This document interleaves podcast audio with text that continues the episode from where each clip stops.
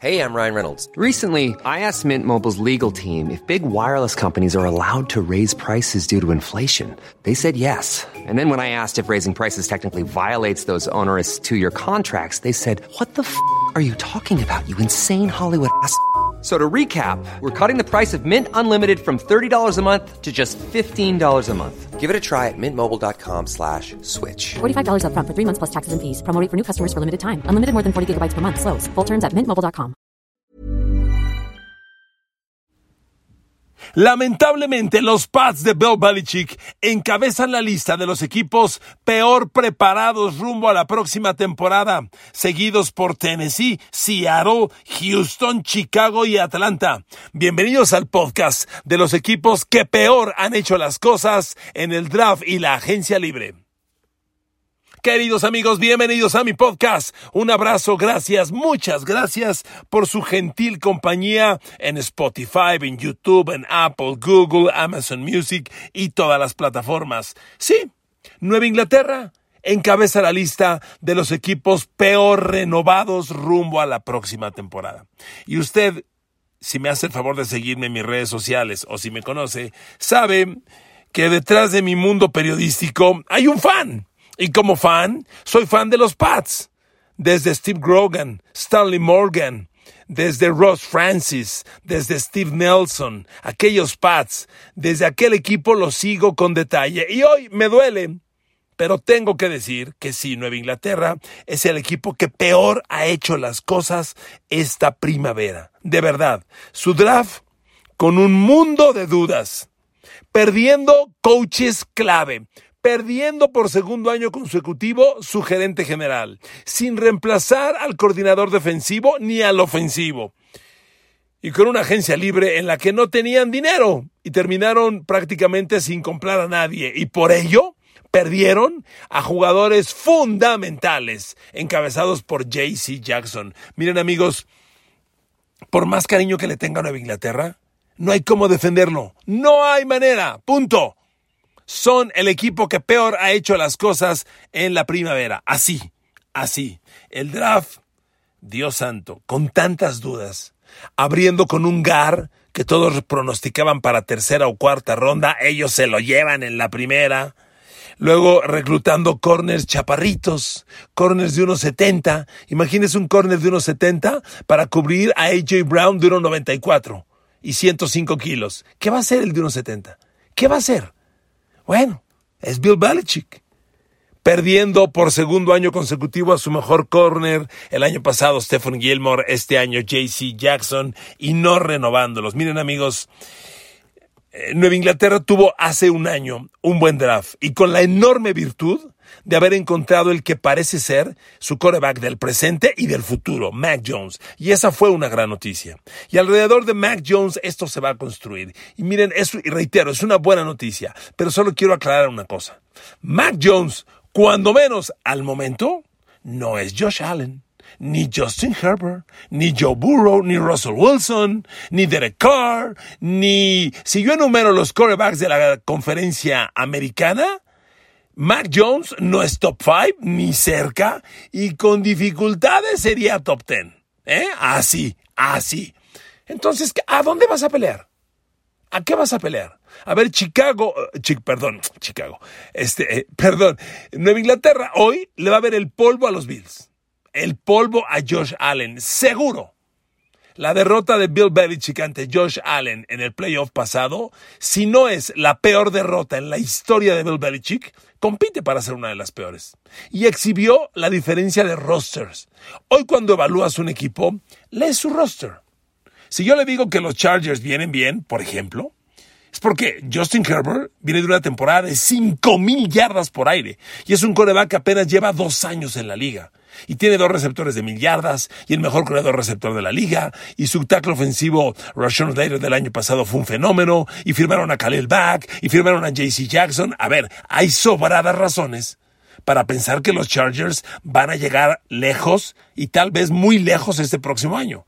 Si yo le leo a Nueva Inglaterra, le digo, a ver, a ver amigos, hoy Nueva Inglaterra debe tener y si no compite seriamente, por la peor pareja de corners en la liga. Es increíble. Hace un año todavía los Pats tenían a Stephen Gilmore y JC Jackson. Hoy Stephen Gilmore es titular en los Colts y JC Jackson se lo quitó Chargers. Y los Pats pretenden abrir la próxima temporada con Terrence Mitchell y Jalen Mills de corners. ¿Uno de ellos va a tomar a Tariq Hill de Miami dos veces al año? ¿Te cae? Si JC Jackson, con todos sus grandes números, no podía con Stephon Diggs de los Bills, no pudo, ¿lo va a tomar Terrence Mitchell y Jalen Mills? A ver, de los últimos cinco años, Belichick lleva cuatro drafts de malos a patéticos, incluido el de este año. Y el del año pasado, reitero, es el que lo salva, porque Mac Jones fue un suceso, y además llegó Christian Barmore, y además, además llegó Ramondre Stevenson, el corredor, y con ello se defendió. Pero este año, por Dios, no hay para dónde. A ver, Matthew Judom es la gran figura defensiva. Ya, el gran defensivo de los Pats es Matthew Judom. Y es un gran jugador. Es un jugador de 15 capturas de coreback por año. Perfecto. Pero en el juego grande que fue con Bills, no lo vimos. ¿Por qué? Porque necesitas dos. Lo hemos dicho hasta el cansancio. O, nuevamente tomo el ejemplo de Chargers. Hoy los Chargers pintan en grande porque trajeron a Khalil Mack de Chicago y ahora tienen a Khalil Mack de un lado y a Joey Bosa de otro. Y bendito Dios, a ver quién los detiene. Los Pats no. Belichick lleva años pensando que Dietrich Weiss Jr. se va a desarrollar en un gran a la defensiva. No lo es. Punto. No lo es. Ah, ahí sigue. Ahí sigue. Y bueno, amigos, los, los novatos que recluta Belichick nada más no trascienden. Hay un corner, Jojoan Williams, que fue una segunda de draft hace tres años. Tres años, segunda de draft. Cuando lo reclutó Belichick tenía disponible a, a, este, el de los vaqueros, hombre, ay Dios mío, un receptor, el pareja de CD Lamb, el que se quedó ahora que se fue a Manny Cooper, Dios santo, Michael Gallup. Tenía Michael Gallup, ah, pues agarró a Joan Williams. Lleva tres años. Hoy estar en el depth chart es tercer corner del lado derecho. Tercer corner. ¿De qué tamaño es ese, ese fallo en el draft? Bestial, bestial. Y en la agencia libre los Pats no tenían dinero, por eso antes que comprar tenían que defender que no se fueran sus agentes libres. Y no lo hicieron. Se fue JC Jackson, se fue el, el Gar Shaq Mason, y este equipo no pinta, ¿eh? Miren, este equipo nomás no pinta. Yo, miren, faltan meses para que llegue la pretemporada, todavía. curiosamente, hoy faltan 100 días para que arranque la NFL. 100 días, eh, no está tan mal. Ya nos chutamos 100. A ver, amigos, lo digo así. Yo hoy, a 100 días de la NFL, le digo que Nueva Inglaterra no es equipo de playoff. No es equipo de playoff. Punto. Y hay un riesgo alto de que tenga récord perdedor. Así se lo dejo. Miami me garmó el equipo, ¿eh? Para Miami la clave es Tua, que sí tengo mis dudas de Tua. Varias, muchas. Pero sí es echa, porque el tema es que Tua se mantenga sano. Talento tiene, pero el físico es el que creo que no le da. Si se mantiene sano Tua, aguas, que Miami le da la vuelta a los Pats. Los Jets han renovado su roster de manera fantástica, igual que Miami. La clave es el coreback. Si Zach Wilson baja el porcentaje de errores y se convierte en un coreback de 3.500 yarditas al año, 25 pases de touchdown, 15 intercepciones, con eso los Jets compiten y compiten bien. Aguas, que los Pats se pueden ir a récord perdedor. Así lo digo, ¿eh? Faltan meses, ya platicaremos. Ahí se la dejo. Me voy rápido porque hay varios equipos. El segundo equipo de los peor preparados son los Tennessee Titans. A ver amigos, yo les pido un razonamiento muy simple. Tennessee tiene como quarterback a Ryan Tannehill. La bronca de Ryan Tannehill, amigos, es que hoy en la conferencia americana hay unas bestias de quarterback unos fantásticos quarterbacks. Hoy la conferencia americana tiene a Patrick Mahomes, a Russell Wilson, a Joe Burrow del Super Bowl, a Josh Allen de los Bills, a Derek Carr, a, Justin Herbert que lleva dos temporadas con nueve mil yardas por aire sumadas, cinco mil esta y cuatro mil anterior. Justin Herbert. ¿En, ¿En qué punto compite Ryan Tannehill? ¿Compite con ellos? ¿Me permiten contestar? Ni cerca. Ryan Tannehill ni cerca de competir. Miren, yo veo a los Tennessee Titans y es un equipo altamente competitivo. Talento en todas las líneas, con un pésimo coreback. Digo, por si ya se nos olvidó, permítame refrescar su memoria. Este. Tennessee llegó a playoffs y perdió en la segunda ronda contra Tennessee. Perdió contra, contra Cincinnati. En esa derrota, Ryan Tannehill jugando sin duda el juego más importante en su carrera, primero solo lanzó 24 pases, que ya es de dudar. Completó 15, 15 de 24. A ver, 15 pases completos en un juego de playoff son cuatro cuartos. Es 15 pases completos es un promedio menor a cuatro pases completos por cuarto. Ese es Tannehill en playoffs. Completó 15 de 24, 220 yardas. Y ahí le va la joya. Un touchdown, tres intercepciones. Ah, muy bien, muy bien. ¿Usted cree que es mala leche mía contra Ryan Tannehill? No. Le voy a dar el histórico de Ryan Tannehill que llegó a la NFL en el 2012. Ryan Tannehill llegó para Miami en el 2012 y ha tenido años respetables. Yo no diría muy buenos, respetables. Del 2012 al 2021 ya jugó 10 temporadas en la NFL. Dos veces ha lanzado más de 4.000 yardas. Está bien, pero no es excepcional. O sea, tampoco son números fantásticos. En su balance total, desde que llegó a la NFL, Ryan, Tannehill tiene 199 pases de touchdown en 133 partidos. ¿Se dan cuenta? Ni siquiera tiene dos pases de touchdown por partido. Bueno, le falta un rato. En realidad tiene uno y medio pases de touchdown por juego. Esa cifra es mala, muy mala. Ah, pero tiene el señor 102 intercepciones en 133 partidos. O sea, se acerca a una intercepción por juego. ¿Usted cree que 199 pases de touchdown y 102 intercepciones son el balance de un coreback elite? Por eso Tennessee está en la lista. Porque Tennessee sí, Tennessee tiene un equipazo, amigos, un equipazo. Pero hizo mal las cosas al no buscar agresivamente lo, lo que hizo Rams el año pasado.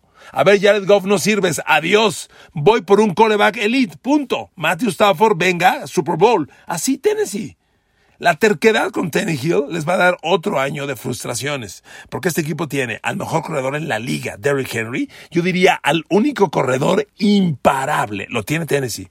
Pero ahora el grupo de receptores, donde está el segundo punto, perdieron a AJ Brown, el grupo de receptores de Tennessee, pues la neta no espanta a nadie.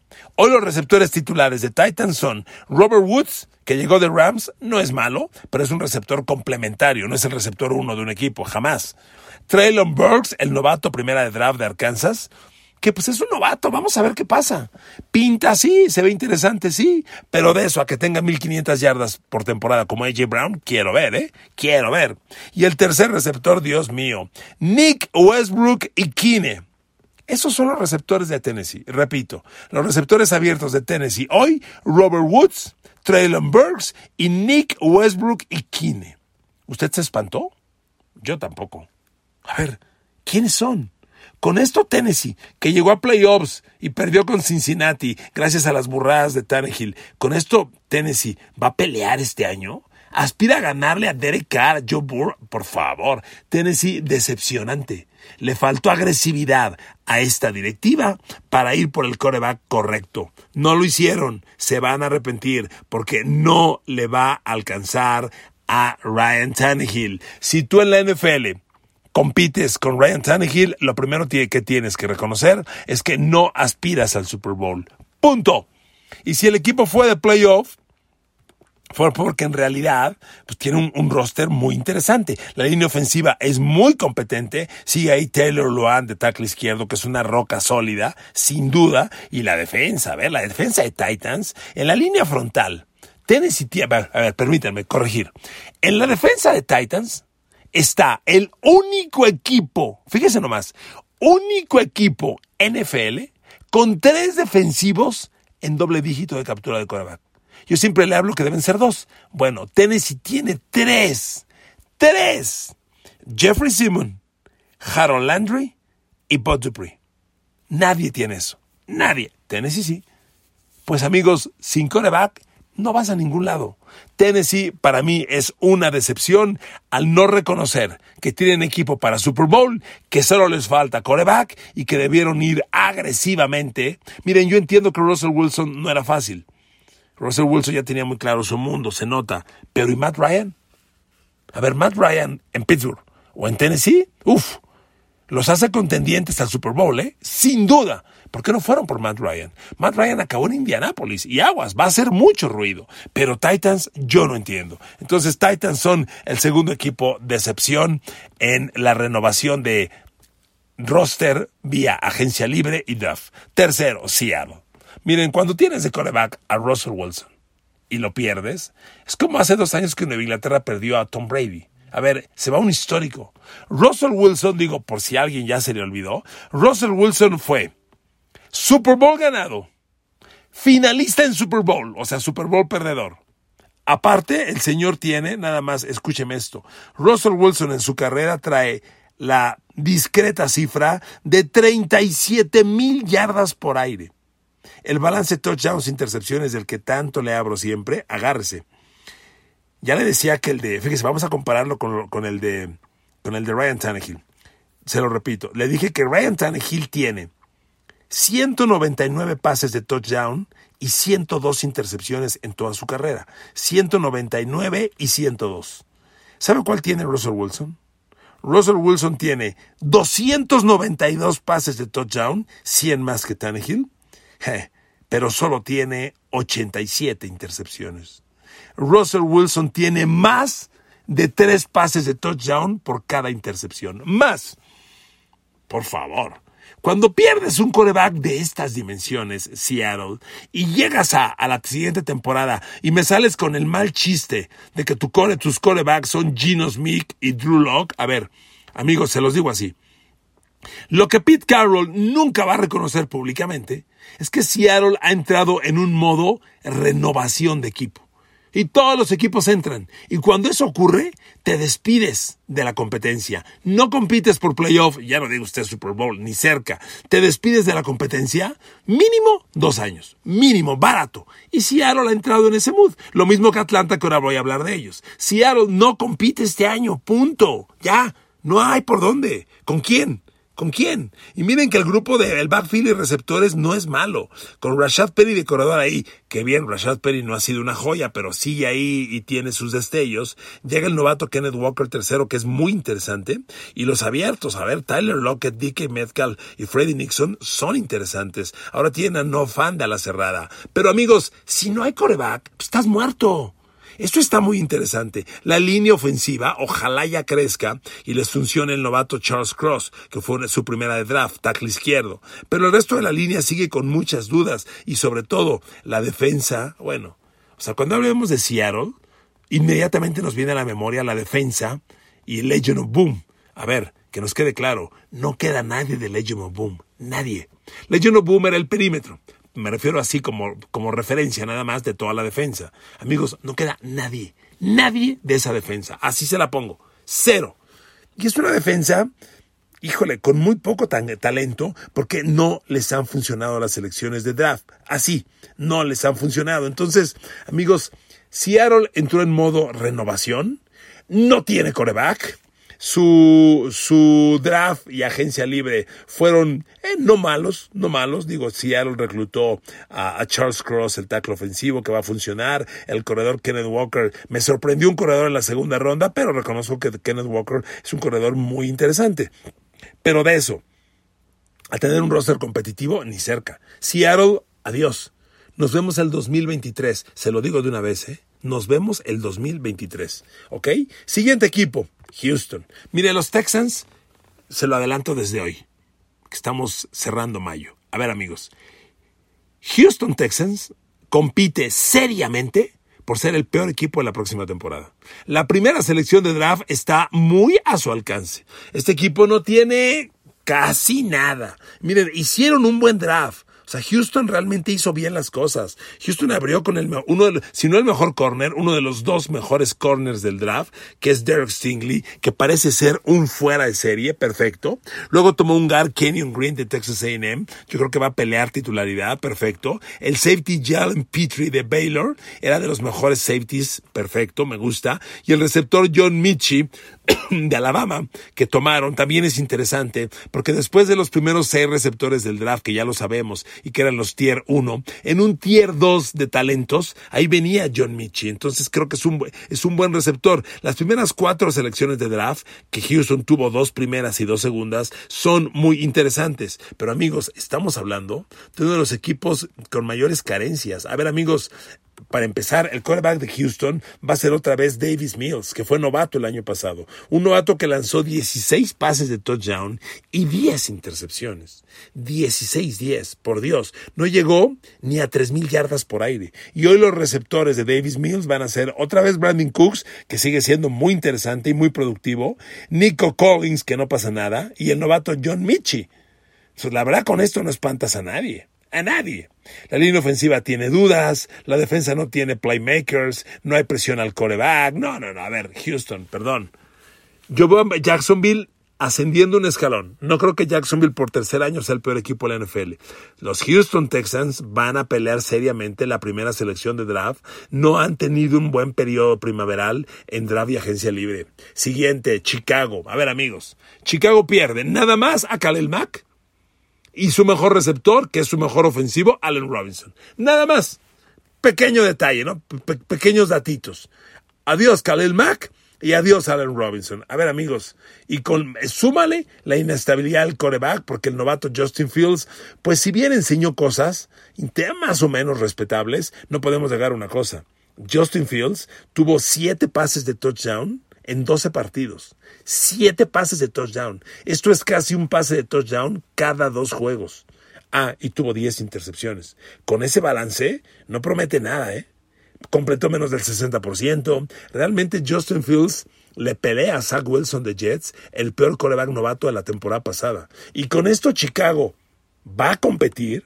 Miren, en el draft, además, Chicago no tuvo primera selección. Abrió con un corner, Kyler Gordon, que pues no parece que vaya a pasar nada extraordinario. ¿eh? Y de ahí, nombres interesantes, nada relevante. A ver, Chicago no tiene armas. Chicago es un equipo de récord perdedor. Como veo el roster, es un equipo de récord perdedor. Y cierro este podcast y este análisis con Atlanta. Que Atlanta, como Seattle, es un equipo que ha entrado en modo renovación.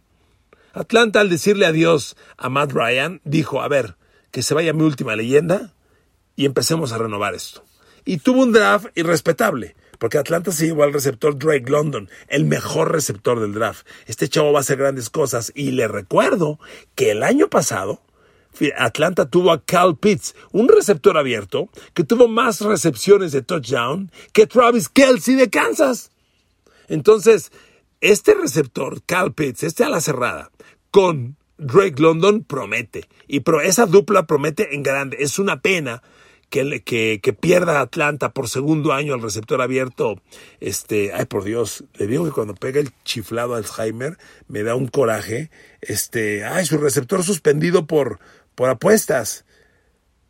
Perdóneme. A veces, a veces juego mucho a mi memoria y a veces como ahorita me falla a la hora buena. Pero bueno, usted en casa debe saber a quién me estoy refiriendo, porque sumado a Drake London y a Cal Pitts, aquí habría, aquí habría una, una base interesante de receptores abiertos, una base interesante para atacar, pero al ser suspendido porque lo atraparon en apuestas, Calvin Ridley. Calvin Ridley, gracias. Este, al perderlo, pues no va a pasar gran cosa. Pero amigos, pues Atlanta es una defensiva que no tiene presión al quarterback, pero empieza a acumular talentos interesantes. El corner AJ Terrell ya está en los nombres de los mejores corners de la liga, está bien.